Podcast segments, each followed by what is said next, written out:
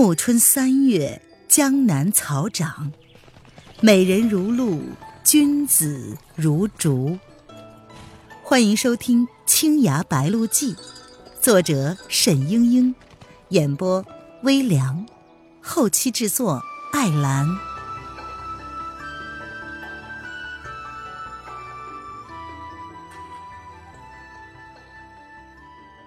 第十一章：学习轻功。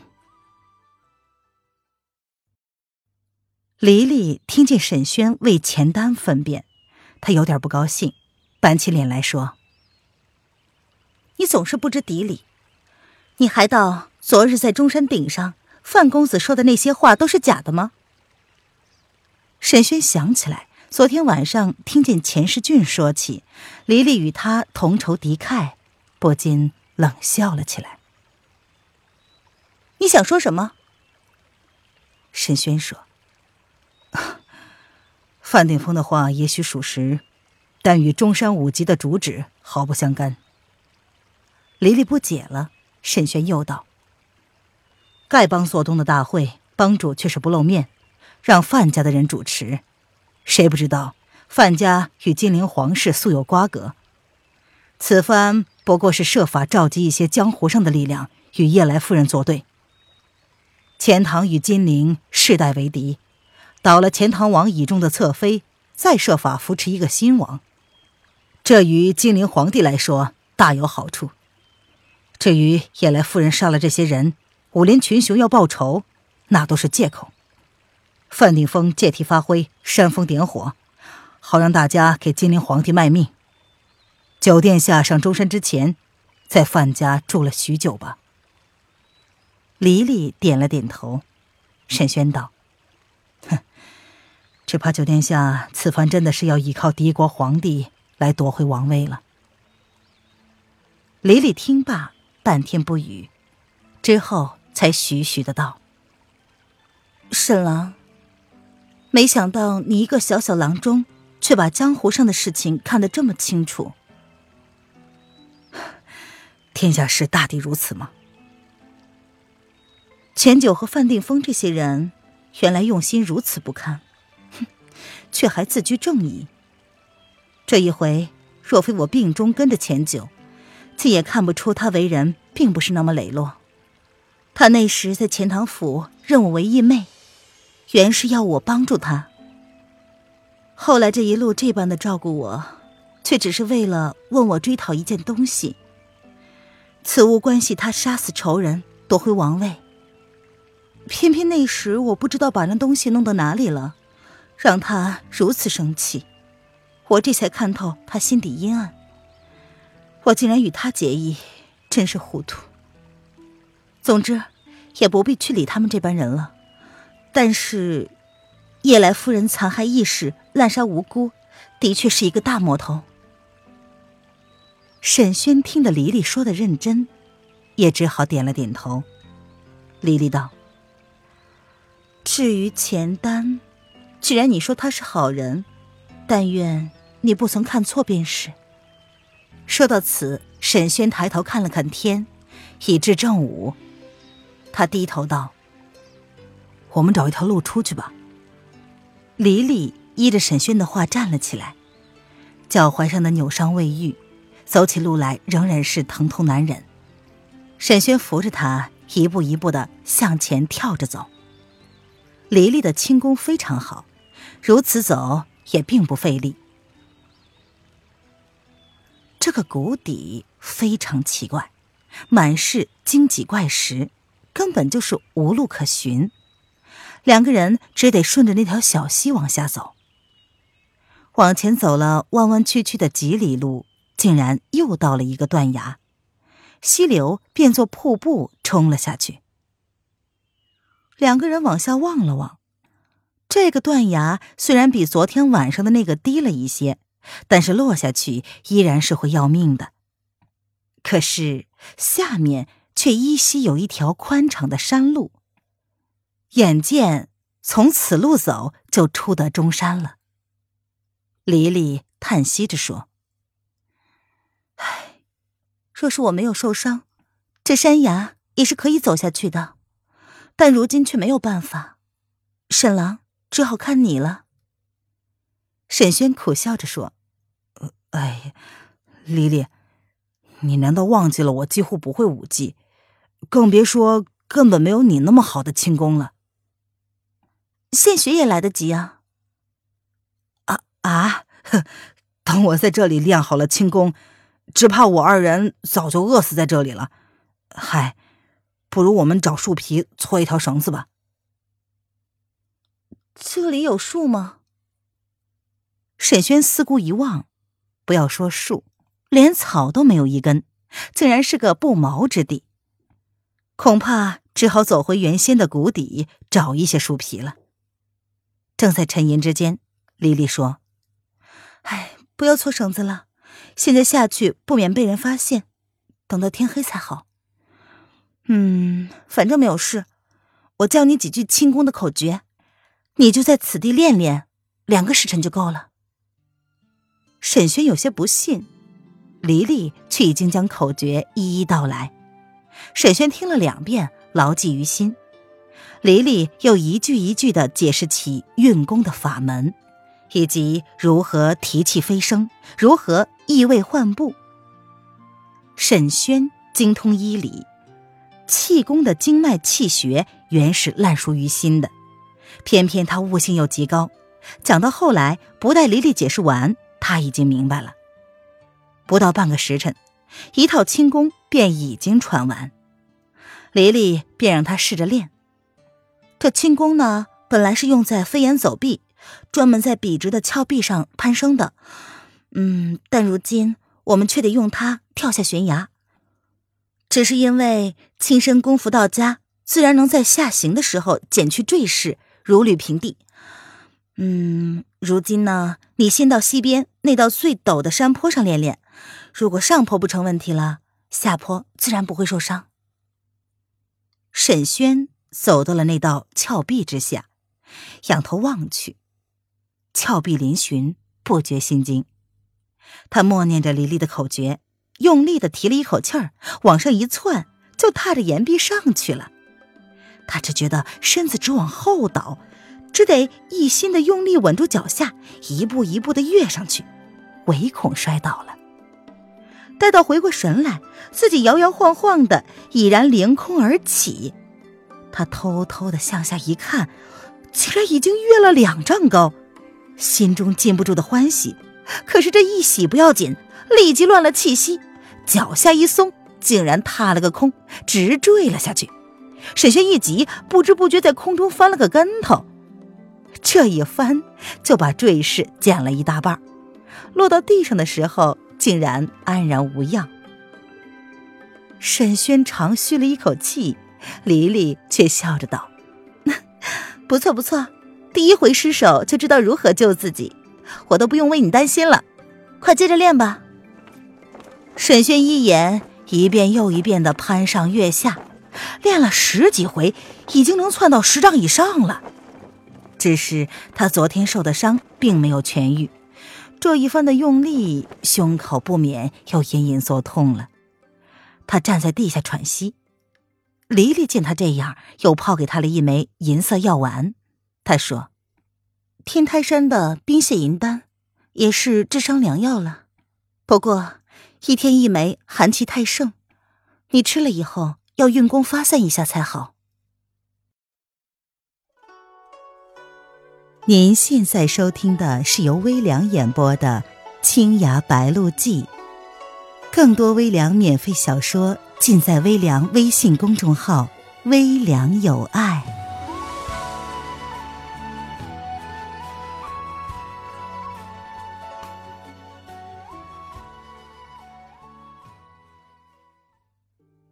沈轩吞下那颗药丸，心想：什么冰屑银丹，似乎在哪本书上见过。说是天台山的深谷溪流之间有一种冰屑草，采集花瓣，配上十几味性寒凉的草药炮制而成。只是这冰屑草实在是难得。只在人迹不到之处能找到一两株，而且一个地方只要有人采药到过，今后便再也不会生长这种草了。奇花一年只开几朵，状若幽兰，清雅仙姿，但是朝花夕谢，甚是短命。因此，即便有幸找到了冰蟹草，也很难正好碰见它的花。所以，这冰蟹银丹，竟是价值连城的仙药了，却被我一连销售了这许多。唉，真不知道哪是修来的运气啊！总之，是黎黎待我好的缘故吧。念及此处，沈轩一片感动，忽然觉得腹中的冰寒气息如同针刺一般，连忙用医书上气功驱寒的法门运起了内息，调理了一会儿。只觉得胸口的伤痛慢慢的化开来，一时之间神清气爽。沈轩站了起来，再次向陡壁攀了上去，这一次更是觉得身轻骨健，竟然一下子轻飘飘的攀到了几十丈高的坡顶之上。站定之后，回头看见黎黎在下面远远的向他招手，示意他跳下来。沈轩望了望。上坡容易下坡难，那道坡竟就是一个笔直的峭壁，不觉得胆寒。把黎黎告诉他的口诀又默念了一遍，一咬牙向下冲了下去。只觉得身子直往下坠，就要栽到坡下去了，脚上却是一丝不敢泄劲儿，一步一步紧紧的踏着岩壁，步子比身子的坠势还要快。所谓飞檐走壁，大抵就是如此了。一会儿，终于冲到了坡下，心里油子还是扑扑乱跳。抬头一看，黎黎正冲着他微笑，满脸的赞许。沈轩顿觉一股豪气上涌，拔起腿来，又向坡上冲去。如此练了几回，黎黎说：“可以了，我们这就下去吧。”两个人走到悬崖边上，往下看去，天色已暗，底下黑沉沉的，不见底。丽丽说：“你现在自己下去吧。”沈轩忽然问道：“啊，丽丽，我下去了，那你呢？”“ 你下去了，我当然跟着就来。”“我我你你的右脚有伤，不妨事儿吗？”黎丽的脸上一红。沈轩明白了，哦，黎黎这是要我下去了，他再往下跳，好让我在地下接住他。嗯，却又不好意思说。当下，沈轩便道：“哦，我这就下去了。”黎黎低声的说：“千万小心。”沈轩提了一口气，纵身向悬崖底下跃下去，一时身如白鹤，在岩壁上一掠而过。说不出的爽快，但是心中脚下却也是一时的不敢懈怠。转眼之间飞到了谷底，安然无恙。抬头望了望上面，黎黎也是一跃而下，但是他伤了一只足，站也站不稳。此时只靠左脚在岩壁上点跃，显得步履沉滞，身形晃动，但是依旧这么飞了老远。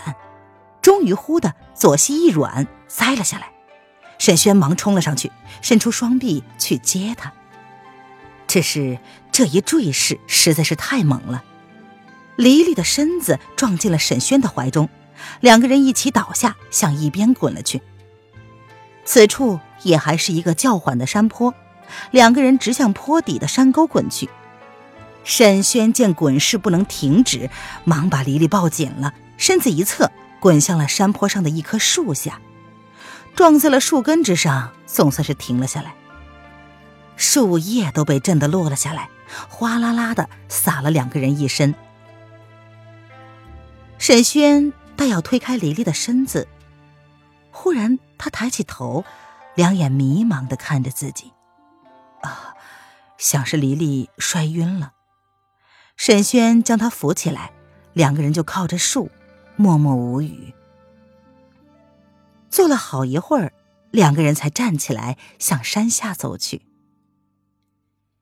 夜色沉沉，山道上空无一人，几只寒鸦时不时的扑啦啦的从凋残的枯枝上飞起。黎黎拉着沈轩的衣袖，一步不离的跟在他的身后，仍然只是用左脚跳着走。沈轩只得又伸手搀住了他。不知走了多久，山道一转，眼前忽然出现了一座大庙，匾额上书“蒋山祠”几个大字。黎黎说：“沈郎，我走累了，今晚咱就歇在这座庙里吧。”“哦，也好，你脚伤未愈，不可以走远了。”沈轩上前推开庙门，走了进去。淡淡的月光随之洒了进来。这是一个十分整齐的大殿，香案上还供着花烛、高香、猪头。果品之类，地下摆了一只硕大的香炉，满满一炉的香灰纸钱。看起来这座山中的庙宇香火极旺。原来这蒋山祠里供的是中山的土地，人称蒋侯。汉朝末年，广陵人蒋子文在此地做官，官任秣陵尉。蒋子文这个人生性酷虐无度。放荡好酒，在中山下追击盗贼时被打死了。到了孙吴的时候，却有人在中山脚下见到他，他自称是中山土地，叫百姓给他立祠，否则将有大难。当时吴中瘟疫、虫害、火灾齐发，百姓们惶惶不可终日，于是孙权就封了蒋子文做中都侯。在中山下给他建了庙堂，塑了金身，连中山也一度改名为蒋山。香炉之中还残存了一些明火，沈轩找来一截纸钱，做了个银纸，点燃了几支香烛，大殿之中顿时明亮了起来。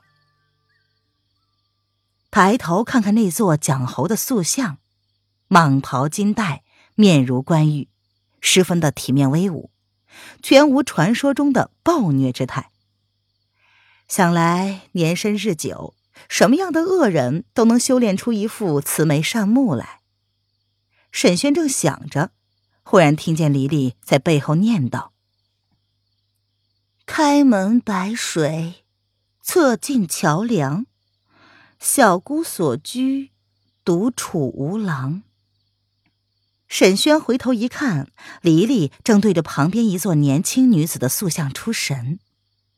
那诗句本是被人刻在香案上的，道的正是这个女神清溪小姑。传说她是蒋侯的第三个妹妹，未嫁而亡，时年二九，也被供奉在祠中。沈轩道：“这清溪小姑也还唱过另外的几句歌。”啊，是什么？黎黎问道。沈轩正要念出来，忽然觉得不妥。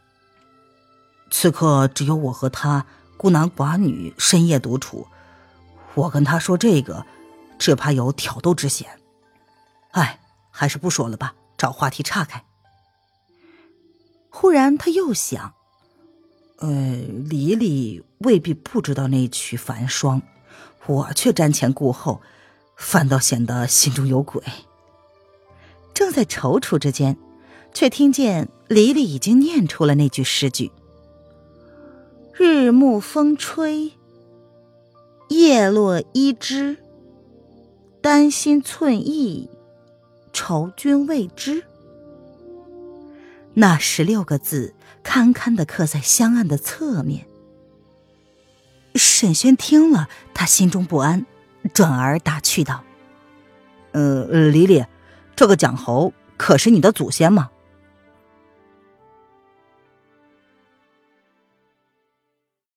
亲爱的听众朋友，本集播讲完毕，感谢您的收听。